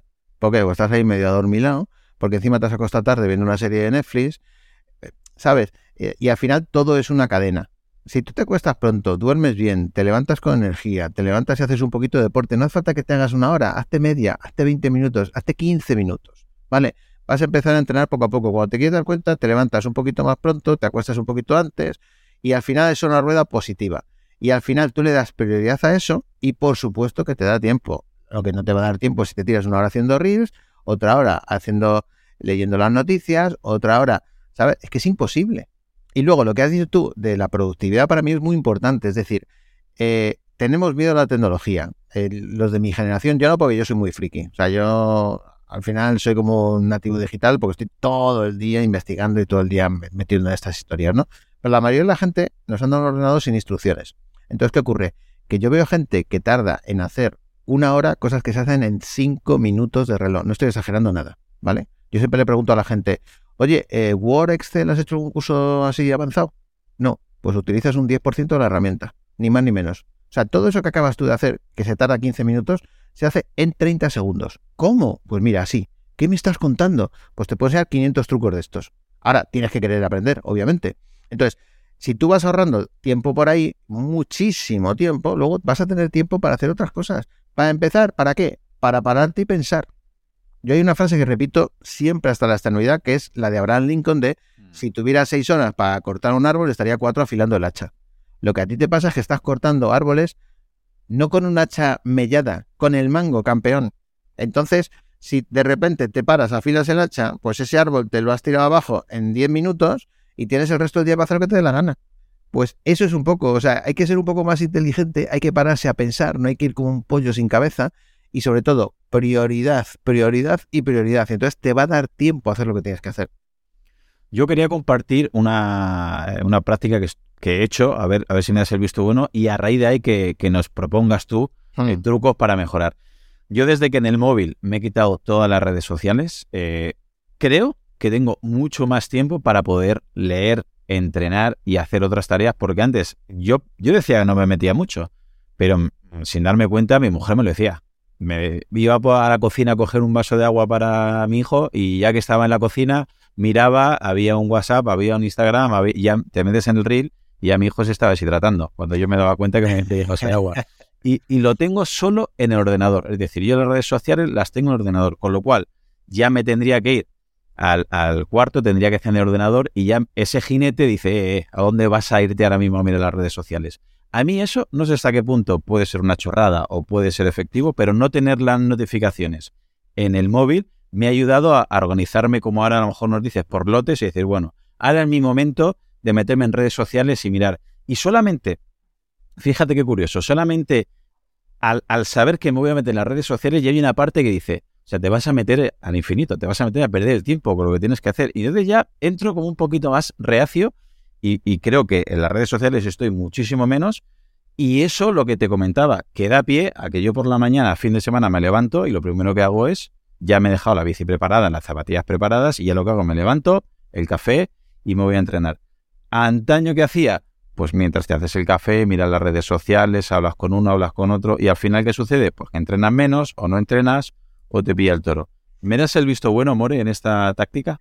Te doy el visto bueno y además creo que, aquí hay que, varias cosas ¿no? que tenemos que comentar. La primera, eh, tú te vas a la cocina y entonces, claro, tú racionalmente piensas, ahí en lo que me meto el café ahí que se calienta tal, miro un poquito. Esta es, esta es la primer, el, primer autoengaño. Un segundo. Miro un poquito solo, ¿sabes? Entonces dice, pero tú tonto, ¿cómo mirar un poquito si esto es la máquina del diablo que está diseñado perfecto? Es imposible. Porque yo siempre digo, te metes ahí, ves los likes. Lo primero que miras son tus likes, porque necesitas dopamina y tu cerebro está y tú quieres eh, eh, como digo con Mota, que es que es muy gracioso, las redes sociales funcionan porque tú le echas eh, granito a los pollos. Entonces los pollos llegan y hacen y empiezan a picar. Entonces tú eres uno de esos pollos también. Te metes en tus likes, ven los corazones y dices, ah, mira qué guay soy, mira qué fenómeno y tal. Luego, otra cosa que tendríamos que hablar es por qué un comentario negativo nos hunde la vida más que 300 positivos. Pero esto también da para un podcast entero. Total, que tú al final efectivamente empiezas a pasar reel, ves un chino cortando sandías, de estos vídeos que a mí me entusiasman, y, de repente dices, hostia, pero si yo voy ahora aquí como un idiota. Bueno, acabas de perder media hora de tu vida y sí, efectivamente, eres un idiota, ¿vale? Pero, ojo, eres un idiota, yo soy un idiota, todos somos unos idiotas. ¿Por qué? Porque estos señores lo hacen muy bien. Y además acabas de entrenar, desentrenar a tu jinete y entrenar a tu elefante, porque le acabas de dar un chute de dopamina tan brutal que ese elefante está que no se lo cree, ¿vale? Eh, segunda cosa, has dicho una cosa muy interesante y es eh, la parte racional. Es decir, cuando tú lo tienes instalado en el ordenador, hay un paso intermedio y esto es básico. ¿Por qué? Porque ese, ese paso intermedio, para que la gente entienda como el sistema 1 y el sistema 2, lo que le estás dando tiempo es a reaccionar al jinete. Es como si el elefante estuviera siempre despierto y el jinete dormido el jinete, que es el cerebro racional, necesita un tiempo para reaccionar, porque si no, no es capaz de hacerse con los mandos de la, nave. Esto se, entiende muy bien cuando vas a pagar en un supermercado. ¿Por qué te ponen las chocolatinas, los más, los tweets y todas estas cosas como de última hora en la caja? Porque tú lo coges, te apetece, el elefante lo ve, lo metes en la cesta y lo has pagado. Y cuando ya lo has pagado, sales y el jinete en ese momento despierta, han pasado unos segundos, y dice, pero tú eres tonto si no querías chocolatinas, pero ya las has pagado. ¿Vale? Entonces, si tú haces un paso intermedio que significa necesito meterme en Instagram porque tengo que ver los mensajes y eso es absolutamente racional, en el momento que tú tienes que encender el ordenador, no sé qué, no sé cuántos, tal, ya el jinete está alerta. Ya es más fácil que estés menos tiempo. Ya has hecho un paso intermedio, ¿vale? Por eso es tan importante. Y, y, luego, efectivamente, lo de mirar un poquito, es que no vas a mirar un poquito nunca en la vida. Entonces, me parece que es una buena opción. Otra opción que necesita un poco más de entrenamiento es limitar como una especie de control parental, hacer de tu propio padre, ¿vale? Yo tengo 52, pues el otro día me puse control parental. Oye, eh, Twitter 15 minutos, Instagram 15 minutos y el WhatsApp que lo utilizo más, pues a lo mejor una hora, porque el WhatsApp al final es de trabajo. Pero ojo, las notificaciones del WhatsApp las tengo totalmente quitadas. Hay mucha gente que me dice, es que te mando un WhatsApp, sí que, y, quieres que yo todo mi universo orbite a tu WhatsApp. No, yo me meto 3-4 veces al WhatsApp al día, lo miro, y punto. Y la gente que me conoce ya sabe que me tiene que llamar por teléfono. Y ya está, punto. Entonces es muy importante hacer, poner ciertos límites. Si crees que tienes una fuerza de voluntad muy chiquitita, desinstálatelo. Si crees que ya lo puedes controlar un poco y no te hagas trampas al solitario, ponte unos límites al día. Y sobre todo, una vez más, no te hagas trampas a solitario mirando cuánto utilizas cada aplicación. Yo tengo un iPhone, en Android es igual. Te metes en los tiempos de uso y ves cuánto tiempo estás en cada aplicación. No te lo vas a creer, porque de repente dices, ¿cuánto tiempo me tira en Instagram? Dos horas. Y luego dices, es que no tengo tiempo para hacer deporte. ¿Qué puedo hacer? Y yo le digo, mira, te vas al baño, coges el pintalabios de tu mujer, pero el pintalabios, sí, ya me caso, que te va a funcionar, ya me caso. Te coges el pintalabios y pones en el espejo de, con letra grande que se vea, ¿vale? Soy subnormal, me paso dos horas en Instagram y luego no tengo tiempo para hacer deporte. Y la gente me dice, joder, pero es una broma. Digo que no es ninguna broma, que tú tienes que ver todos los días lo tonto que eres. Entonces es muy importante que veamos el tiempo que nos pasamos en las redes sociales. No te estoy llamando tonto a ninguno de los que estés escuchando este podcast. O sea, me lo digo a mí también, ¿vale? Es decir, es muy importante tener la evidencia. Y hasta que tú no lo ves, no abres los ojos. Es lo, que hablábamos antes de la glucosa. Si yo veo que pega un pico de glucosa, yo ya sé que la bebida vegetal con cacao, por muy poco azúcar que tenga, me pega un leñazo. Pues ya sé que tengo que meter o proteína vegetal o, proteína o una tortilla, un yogur griego, lo que sea pero yo eso no me lo puedo permitir porque no quiero tener picos de glucosa. Entonces, como lo veo ahí escrito, emocionalmente es tan potente esa información que automáticamente reacciono. Pues esto es lo mismo. Oiga usted, usted ha mirado dos horas Instagram. Imagínate en un juicio. A ver, el acusado. El acusado ha mirado dos horas Instagram. ¿Por qué no hace deporte? ¿Y tú te crees que le vas a decir al juez porque no tengo tiempo? Y el juez te dice, ¡hala! A la cárcel, por idiota. Pues esto es lo mismo. Pero yo todavía corrígeme, ¿vale? Todavía no veo peor porque esas dos horas, eh, yo cuando lo, hablo, repito, con algún conocido, familiar, con mis alumnos, que, bueno, te iba a decir no te lo vas a creer, imagino que sí, pasan de las tres y de las cuatro horas. Digo, mira, no, no, claro, claro, claro que me lo creo. Y el TikTok, esto ya es una cosa, porque el TikTok está pensado, es premio Nobel al tipo que inventó el TikTok. Porque es que está pensado perfecto. Y sabes que los contenidos de TikTok son distintos en China que aquí. Sí. Que esto es una cosa que la gente no sabe. ¿Aquí qué nos ponen? Nos ponen tías buenas allí medio en bolas, eh, como digo yo, chinos cortando sandías y tonterías. Entonces tú estás todo el rato viendo tonterías. ¿Y sabes qué les ponen a los chinos? Les ponen cosas muy interesantes. Ayudando a la tercera edad, a las 10 de la noche creo que lo cortan o algo así, sí, Ponen contenidos de física, contenidos de matemáticas. Entonces te están creando, claro, ellos desde China, porque TikTok es chino, no nos olvidemos, están creando idiotas en Occidente y tíos listos en Oriente. O sea que esto está muy bien pensado. completamente, eso, eso lo escuché en Jaime Rodríguez Santiago en Kaiser y, me quedé blanco. Otra de las, es lo que te decía, las dos horas o las tres horas, eh, si tú las hicieras, es lo siguiente que te quiero preguntar, por lotes, hmm. sería, creo, menos perjudicial que como se suele hacer, que se suele hacer, estoy estudiando, estoy trabajando, me meto 10 minutos, sigo, me meto 10 minutos, asalto de mata. asalto de mata, con lo cual quizás en esa aplicación a la gente le puede aparecer que está una hora o dos horas en redes sociales, pero yo luego digo, no, pero no has estado dos horas. Has estado dos horas, pero el coste que te supone estar cambiando de tarea al cabo del día, vuelvo a la productividad. En vez de hacer tu trabajo en, repito, en seis horas, lo has tenido que hacer en ocho, en diez o en doce, y encima a lo mejor tu jefe dice, madre mía, cómo ocurra more que son las diez de la noche y sigue en la oficina, cuando realmente el premio debería ser, que Máquina More, que a las 2 de la tarde ha hecho todo el trabajo y tiene toda la tarde para descansar. ¿Habría diferencia entre perder, porque es perder, no hay, no hay otro nombre, no, es invertir, entre perder esas dos horas seguidas o entre perder esas dos horas en picos eh, eh, de 10 o 15 minutos? Fíjate, lo de trabajar en lotes eh, para mí es una obsesión. Entonces, ¿cómo se hace esto? ¿O por qué hablamos de trabajar en lotes? Porque cada vez que tú cambias de tarea, Tú estás hablando por teléfono y de repente te entra un email y te pones en modo email. Eh, eh, de repente te entra un WhatsApp, te pones en modo WhatsApp. De repente te acuerdas de que tienes que llamar a un cliente. Eh, entonces, cada vez que tú cambias de tarea, tardas aproximadamente entre 15 20 minutos en volver a entrar en el flow, en concentrarte y volver a ser efectivo. Entonces, ¿cuál es la, la mm, solución para esto? Muy sencillo, haga usted las cosas por lotes. Es decir, si me pongo en modo email, me pongo en modo email. ¿Esto qué significa? Que tengo que dar al modo avión del teléfono. Ojo al descubrimiento, que voy a hacer una cosa muy importante a los que estés escuchando esto. Se puede poner el móvil en modo avión aunque no estés montando en avión. Ojo a esto que acabo de decir, que esto es muy importante. ¿Vale? Es decir, si yo lo pongo en modo avión y la gente me dice, ¿qué pasa que lo tenías desconectado? Sí, es que estaba aterrizando. Nadie te dice nada. Pero si tú dices, no, es que estoy haciendo email y la gente te mira mal, no mire usted, hago con mi tiempo lo que me da la gana y yo me dejo interrumpir cuando me da la gana. Entonces, si tú te pones con el email y dedicas una hora al email o media hora al email, esa media hora te va a cundir más que si le dedicas tres horas al email con interrupciones. ¿Sabes cuánto es el tiempo efectivo de una persona que trabaja ocho horas en una oficina? No te lo vas a creer. Menos de dos horas. ¿Por qué? Porque está todo el día lidiando con interrupciones. Todo el día. ¿Vale? Entonces, dicho esto, habrá mucha gente que esté escuchando y diga, jo, yo es que estoy en una oficina y todo el rato me están interrumpiendo. Sí, pero hay dos tipos de interrupciones. Las interrupciones que no puedes controlar, que son las de tu jefe, tus compañeros, etcétera, y las interrupciones que puedes controlar. ¿Y cuáles son las que puedes controlar? Muy sencillo.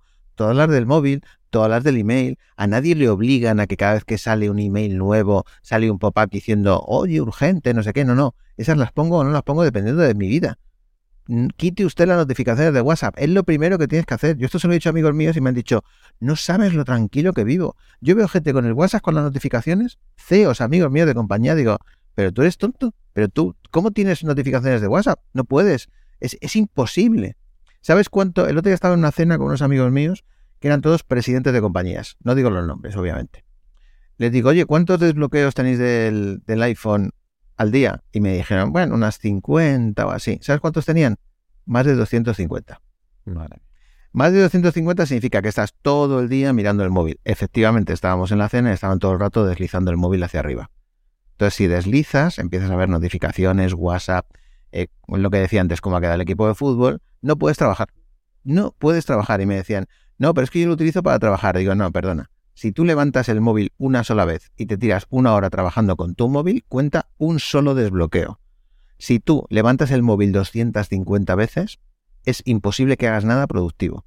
Tu mente está todo el rato distraída. Es imposible, literalmente imposible. Entonces, esto que estamos hablando es básico. Y has dicho una cosa muy importante. No me pagan por calentar el asiento. Entonces, si tú estás distraído, no rindes lo que tienes que rendir, trabajas de media dos horas al día, por mucho que te tires 10 en la oficina, pues tenemos equipos improductivos, empresas improductivas y encima se premia al que está calentando el asiento. Y la siguiente derivada es, oye, ¿y qué pasa con el tipo que hace eficientemente su trabajo? Pues vivimos en un país, supongo que esto pasará también a nivel internacional, donde premiamos más al calientasillas que al tipo productivo. Y entonces así pasa lo que pasa, que esa gente termina quemándose y se pira y se monta por su cuenta o hace lo que sea. Es que es tan sencillo como eso. Y respecto a los lotes, yo lo que le recomiendo a la gente es que haga una, tenga una mirada introspectiva y diga, a ver, ¿qué son las cosas que yo hago habitualmente? Entonces, yo, por ejemplo, lotes. Para mí, un lote son llamadas. Otro lote son eh, email. Entonces, si tú ves cómo yo lo tengo organizado, que yo lo tengo en un software, que lo tengo en el, en el teléfono móvil y en el ordenador. Pero se podría hacer en un papel, da igual, al final es lo de menos. Oiga, ¿usted qué tiene que hacer? Pues tantas llamadas, me las hago seguidas tantos me, me los hago así. Eh, tanta, eh, hay otro lote, por ejemplo, que es cuando tengo que hacer recaos. Pues lo tengo todo ahí. ¿Por qué? Porque yo no voy a bajar a comprar lo que sea. Si tengo cinco cosas que comprar, pues a lo mejor en vez de bajar hoy, bajo mañana y ya compro las cinco cosas. Otro lote que yo tengo son quedar con gente. Otro lote son llamadas personales y profesionales. Esto es muy importante lo que voy a contar. Porque yo metía todo llamadas a la vez y me di cuenta que terminaba haciendo las personales. ¿Sabes por qué? Porque era lo que me apetecía hacer. Entonces dije, no, no, no, es que, es que son dos tipos de llamadas. O sea, el elemento es el mismo, utilizo teléfono, pero no tiene nada que ver. Una son de trabajo y otra cosa son personales. Entonces yo, por ejemplo, cuando paseo por las tardes, hago mis llamadas personales y voy tranquilamente hablando sin tiempo. Cuando hago mis llamadas profesionales, pues a lo mejor me las hago en la bici o me las hago en la cinta de correr o me las hago también paseando, pero voy en modo, como digo yo, en modo venta, en modo atención, en modo profesional, ¿vale? Con esa energía sin embargo, cuando hago llamadas personales, voy con otro tipo de energía completamente distinta. Entonces, lo de los lotes es identifica tus lotes y después dedícale 15, 20 minutos a cada lote y ya verás cómo cuando vas cambiando de tarea, vas concentrándote solamente en una tarea. Por ejemplo, el email. El email te pones a, responder email y cuando te quieres dar cuenta, ves un email y dices, ah, voy a llamar. No, no, no, no, no llames porque tu cerebro va a cambiar otra cosa. Apunta que tienes que llamar. ¿Sabes? Entonces, cuando terminas ese email, luego dices, ¿cuántas llamadas me salen de aquí? Estas, pues venga, voy a hacer estas. Eso es un poco, sería la filosofía. Que luego caes en lo que se llama el infinito de las interrupciones. Pues tú caes, pero ya caes, digamos, de una manera consciente. Es decir, yo ya he hecho mis lotes, ahora sí, ahora me meto en la pradera de la empresa y venga, empezar a interrumpirme, porque tu mente ya sabe que has hecho lo que tenías que hacer. Sí, es un poco aplicar, ¿no? Lo que he visto de tus cursos o de, o de tu libro, es eh, como el Hmm. método GTD, ¿no? El de Getting Things Done de, creo que David Allen. De David Allen, sí. Organizar un poquito, ¿no? Lo que tengo que hacer, eh, luego lo organizas por lotes, lo he hecho, lo que ya he hecho, lo que tengo que hacer, lo que estoy haciendo, Hmm. y, y eso, al final, nos está haciendo, corrígeme, que la atención la, la enfoquemos donde tiene que estar, y repito lo mismo, es que me gusta enlazarlo con los hábitos. Hmm. Si eres más eh, eficaz, vas a tener luego más tiempo porque vas a acabar antes, con lo cual vas a poder entrenar, que yo, yo al final barro para casa, ¿vale? Barro Sí, para sí, sí, sí, totalmente de acuerdo. y, y luego, además, lo, lo segundo, el, el sistema límbico, el elefante. Si tú, a tu elefante te dice, mira el correo, mira el WhatsApp. No, no, no, estoy en el lote de llamadas. O estoy en el lote de emails. O estoy en el lote de trabajo, de flow. Estoy en este lote. Eh, eso lo que estás haciendo es que, aunque el elefante te pida comida, te pida el piste, tú le digas, no, ahora no. Luego lo vas a tener, no te preocupes. El email es a partir de las 6. Eso lo que estás haciendo es que cada vez el jinete, la corteza sea más fuerte y el elefante entre comillas, eh, más flojo. Y eso luego va a ser aplicable a cuando tengas que hacer una lección a la hora de comer, cuando tengas que levantarte e irte a entrenar, cuando tengas que irte a acostar antes, cuando tengas que hacer los hábitos de vida, que los hábitos de vida dependen de la fuerza de voluntad, dependen del jinete y no de la motivación del elefante. ¿Todo esto se retroalimenta o ya me estoy emocionando demasiado con... No, todo esto se retroalimenta. Aparte que creo que has hecho un resumen perfecto de todo lo que hemos hablado. Y quiero añadir una cosa que es muy interesante porque has hablado de Jaime Rodríguez de Santiago de Kaizen, que es un podcast maravilloso. Cuando yo estaba entrenando el maratón y tenía que hacer series largas, series largas para que la gente lo entienda, pues son 25, 26, 20, llegué a hacer hasta 28 kilómetros. Ostras, hacer un entreno de 28 kilómetros, pues al final te que sales de casa, ¿verdad? te tiran tres horas. Eso es así, ¿sabes? Incluso a veces más. Entonces yo decía, ostras, es que, ¿y cómo voy? Porque claro, tu mente va diciendo, tío, pues vas a hacer 28, no es necesario, te puedes quedar en 21, 21 ya es una media maratón que está fenomenal. Entonces tú mismo te vas buscando excusas, ¿vale? Entonces yo me ponía podcast de Jaime y de otra gente, ¿no? ¿Por qué? Porque en el fondo estás luchando contra tu elefante. Tu elefante es como eh, si tuvieras el, el ángel y el demonio en los hombros de los dibujos animados, ¿no?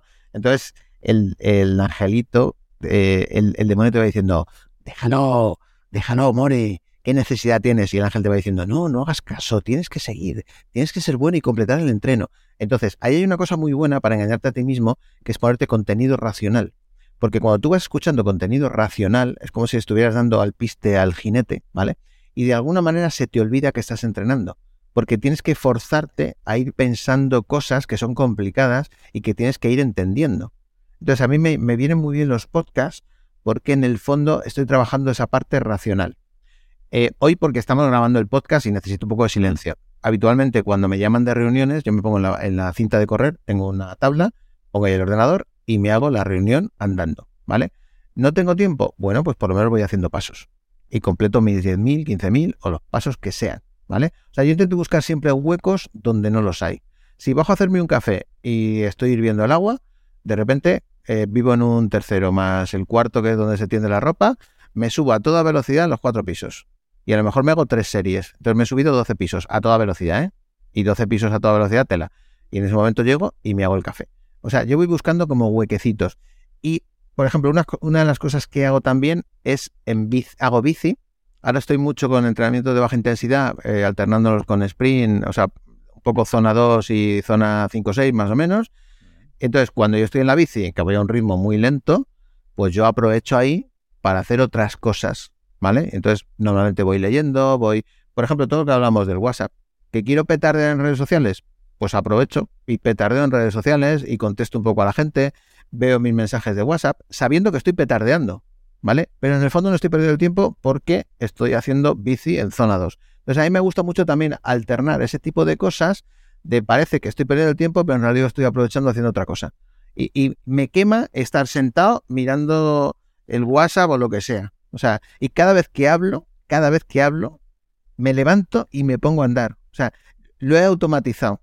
Soy incapaz, te lo juro, de estar con el móvil hablando. Digo, pero qué pérdida de tiempo, pudiendo estar andando, pudiendo estar en bici, pudiendo estar en cualquier otro lado. Entonces, creo que ahí también ganamos muchísimo, muchísimo tiempo. Es una barbaridad. Y cuando tú mezclas un entrenamiento que no te apetece con algo racional, Porque hay veces que dices, ostras, me pone aquí a levantar pesas o a hacer flexiones, o sea, qué coñazo. Bueno, pues me pongo un, un podcast racional y te juro que es que cuando me doy cuenta, se me ha pasado volando. Y a lo mejor llevo media hora, 40 minutos entrenando.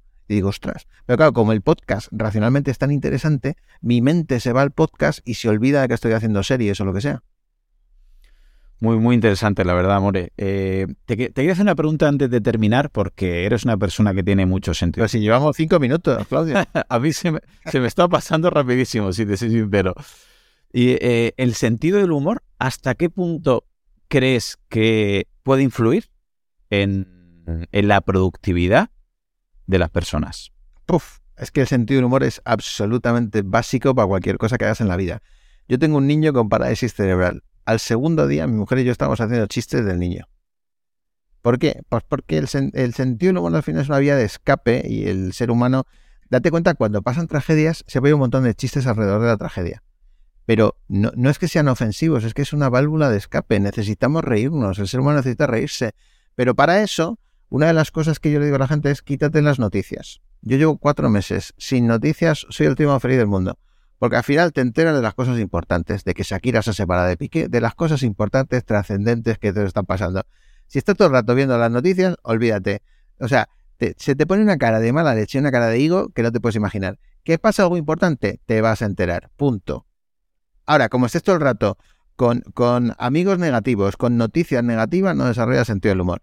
Si tienes que elegir entre ver una serie o una película divertida, pues mírate una divertida. Y al final todo eso se va entrenando. ¿Sabes? Estate con amigos que te aporten, no con los típicos vampiros de energía. O sea, todo eso también se va trabajando. Y cada vez que te pase algo, yo siempre le digo a la gente, mira el lado positivo, porque siempre hay un lado positivo.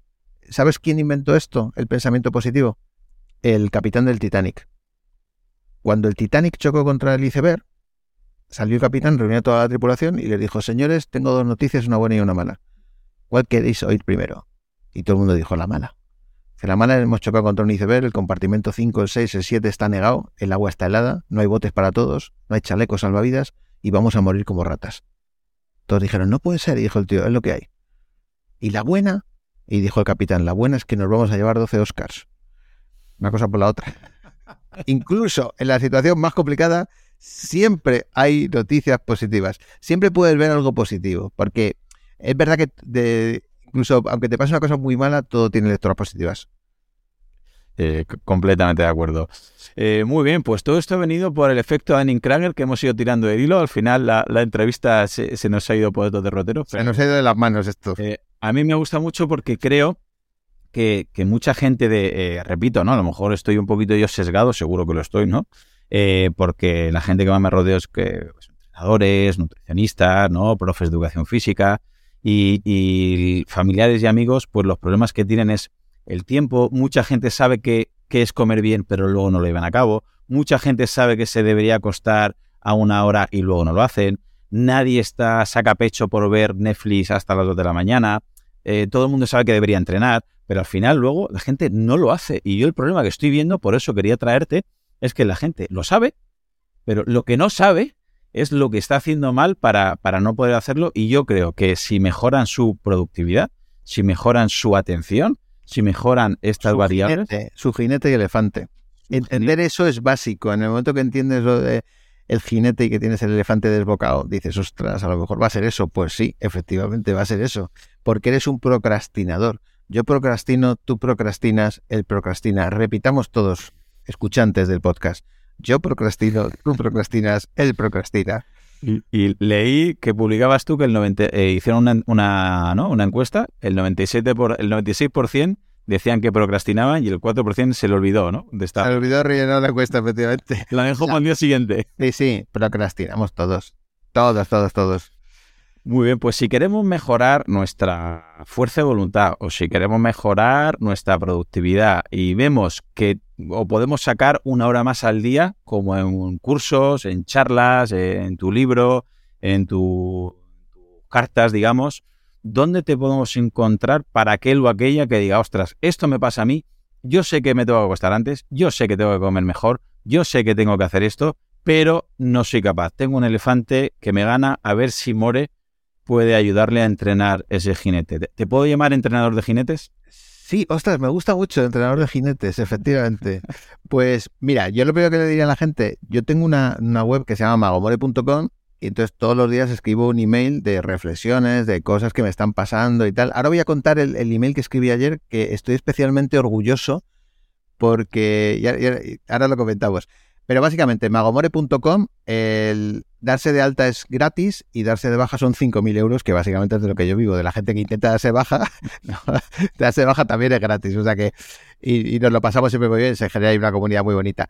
Y luego, eh, yo tengo un curso que se llama el curso de tu vida, que es en el que hablo de productividad y de todas estas cosas. Entonces hago directos con los alumnos, se genera una gran familia allí, hablamos mucho de tecnología para ahorrar tiempo, pero sobre todo hablamos de todo lo que significa conseguir tus metas y tus sueños. Y luego ya me volví loco y empecé a entrevistar pues un día a un doctor hablando de respiración, otro día con Marcos Vázquez, que tú lo has tenido hablando de fin revolucionario, pues un poco todos los amigos que me rodean, con Sari hablando de microbiota, porque la parte del well-being tiene mucho que ver con productividad, muchísimo. Si tú estás mal de salud, ya puedes ser un ninja del ordenador, que olvídate, no tienes nada que hacer. Si no has dormido, no das pie con bola. Entonces me di cuenta de que esa parte era súper importante. Y luego hay una parte que, obviamente, si quieres la hablamos otro día, que es la parte financiera, que también es súper importante.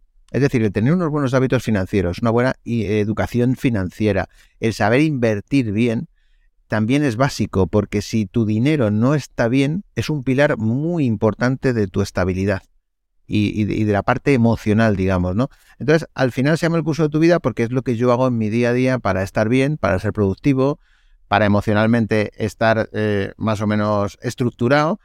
Y, bueno, me pueden encontrar ahí, pero vamos, básicamente yo os llevaría a magomore.com. A partir de ahí, pues ya os voy informando. Y luego, el libro os lo recomiendo no porque lo haya escrito yo, ¿vale? El libro lleva más de 100.000 ejemplares vendidos, ha salido la vigésimo sexta edición ahora. El libro tiene una bibliografía excepcional, tardé dos años en escribirlo y hay psicólogos y psiquiatras muy importantes de este país que lo recomiendan a sus pacientes. Y lo más importante de todo esto es que el libro es totalmente benéfico. Todos los derechos de autor van donados a parálisis cerebral. Entonces, que sepáis que si lo, que si lo compráis, pues obviamente estáis ayudando a la parálisis cerebral. Y vamos, y luego ya me podéis encontrar por ahí, pues algún día iré a dar una charla a vuestras empresas o, yo qué sé, pues hay un montón de vídeos, pero donde yo pongo de verdad el acento es en la en, en, el email diario, porque cuento cosas que no cuento en redes sociales, que no cuento en podcast, que no cuento... Mira, os voy a contar una, aunque probablemente no estoy dado de alta, pero a mí me gusta mucho. Resulta que en una empresa muy importante, uno de los directivos pasa un ticket. Tú no sé si lo leíste este ayer. Pasa ayer o antes de ayer. Sí, pasa antes de ayer. Pasa un ticket de metro de 1,50 euros. Entonces, esto me lo está contando la persona que controlaba los gastos, que era un chaval joven. Y yo digo, pero vamos a ver. El tío ganaba un pastón. Ponte que ganaba un millón al año. Un millón de euros. Y pasa un ticket de 1,5 euros de un billete de metro al aeropuerto. Y entonces mi amigo, que era el que controlaba los gastos, dijo, este tío es un cutre. Y como tenía línea directa con el presidente, le dijo, oye, me ha pasado esto, que uno de los directivos me ha pasado 1,5 de billete. Y el presidente entró en color y dice, hace falta ser cutre. Total, que en la reunión de directivos, el presidente saca el tema y dice, sé que uno de vosotros es muy cutre y pasa billetes de 1,5 euros. Y imagínate, yo me estaba contando esto y me lo estaba imaginando, digo, pero hace falta ser miserable. Total, que el directivo llega a mi amigo y le dice, oye, sé que has dicho esto porque tú eres el que controla los gastos, pero quiero explicarte una cosa. Cuando yo voy al aeropuerto, tengo dos opciones, coger un taxi que cuesta 30 euros a la empresa o coger el metro que cuesta 1,5 euros. Es decir, estoy ahorrando 28,5 euros a la empresa y os parece un comportamiento anormal. La próxima vez me preguntas. Y dije yo, ostras, no hay más preguntas, señoría. O sea, fíjate qué argumento y cómo estamos sesgados. Y con esto, fíjate, cerramos lo del Dunning-Kruger porque al final es un sesgo. Estamos sesgados y vemos que eso es un comportamiento anormal y efectivamente es un comportamiento anormal porque lo normal es gastar con pólvora del rey, disparar con pólvora del rey, que sería como lo paga la empresa, mm. total que más da, y este señor fue responsable. Y nosotros, desde nuestro punto de vista, le juzgamos como, como cutre cuando en realidad está siendo responsable y está ahorrando dinero a la empresa. Pues historias de estas voy contando porque creo que al final son muy enriquecedoras y, y bueno, pues nos lo pasamos bien. Y, una pregunta, después de cada email pones eh, contestarme que los leo todos. ¿Eso es cierto? ¿Los leo? Los leo todos. Lo que pasa es que no me da tiempo a contestar a todos. De momento los leo todos. Si de repente la lista va creciendo exponencialmente, llega un momento que será imposible, porque claro, al final yo tengo el curso, tengo los alumnos, tengo que contestar a los alumnos y le doy prioridad obviamente a los alumnos. Pero sí me gusta leerlo porque los, los, la gente que te escribe te suele aportar cosas muy interesantes, ¿sabes? Entonces de repente dice, pues yo tenía un profesor que no sé qué, yo tenía... Y al final no dejan de ser insights muy curiosos que a mí me sirven luego para contestar y para contar otras historias, ¿no? Y fíjate, gracias a esto, aquí hablamos de una cosa que llevan en el libro que es el poder del meme. Yo escribo todos los días un email, estoy desarrollando muchísimo mi fuerza de voluntad porque escribir un email es arduo, no os podéis imaginar. Yo investigo muchísimo, leo muchísimo, de repente digo esto es bueno para contarlo, esto no, esto tal. ¿Y qué he conseguido? He conseguido que en septiembre yo haré un email al día, sin parar ni un solo día, he tenido días complicadísimos, y tengo un libro escrito. Y tú dices, ¿cómo se escribe un libro? Pues todos los días escribiendo medio folio. Tan sencillo o tan complicado como eso. O sea que fíjate qué, qué gran lección me estoy dando a mí mismo. Completamente. Pues recomendar a la gente que se suscriba, obviamente, tu libro lo que más me gusta, obviamente el libro es bastante bueno, pero a mí el título, lo que más me gusta, lo llamaste Superpoder del éxito para gente normal, pero el subtítulo, digamos, es lo que me chifla, que es consigue todo lo que quieras trabajando con un cabrón. Porque creo que, por suerte por desgracia, no hay otra. Y que al final mejorar la atención, mejorar la productividad hará que mejoremos nuestros hábitos y haciéndolo día sí y día también, pues mejora tu físico, mejora tu salud y mejora tu rendimiento cognitivo, físico, metabólico y, todo. Así que nada. El siguiente va a ser el entrenador de jinetes. ¿Cómo entrenas tu jinete? me ha gustado, me ha gustado, ¿eh? Total. Pues hasta aquí la entrevista, Amore. Eh, muchísimas gracias porque sé que de tiempo vas como vas, que es difícil que, que hacer vamos a ver, Claudio, me llama un tipo que se llama, me dice, profesor Claudio Nieto, ¿te quiere entrevistar? Digo, este tiene que hacerle caso porque con ese nombre, vamos, no me digas. Este es, es un profesor que se lo está currando, pues hay que premiar a esta gente. Pues me alegro que hayas accedido. Espero que hayas estado a gusto la entrevista y te mando un abrazo muy fuerte.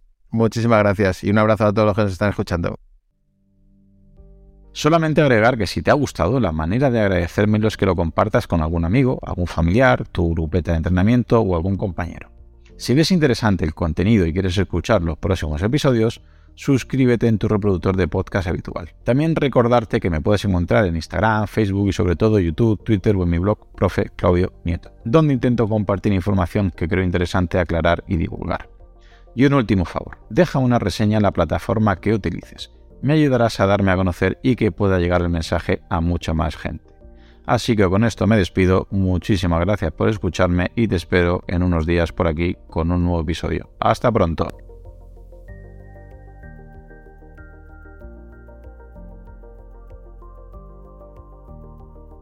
Hola, soy Dafne Wegebe y soy amante de las investigaciones de crimen real. Existe una pasión especial de seguir el paso a paso que los especialistas en la rama forense de la criminología siguen para resolver cada uno de los casos en los que trabajan. Si tú, como yo, eres una de las personas que encuentran fascinante escuchar este tipo de investigaciones, te invito a escuchar el podcast Trazos Criminales con la experta en perfilación criminal, Laura Quiñones Orquiza en tu plataforma de audio favorita.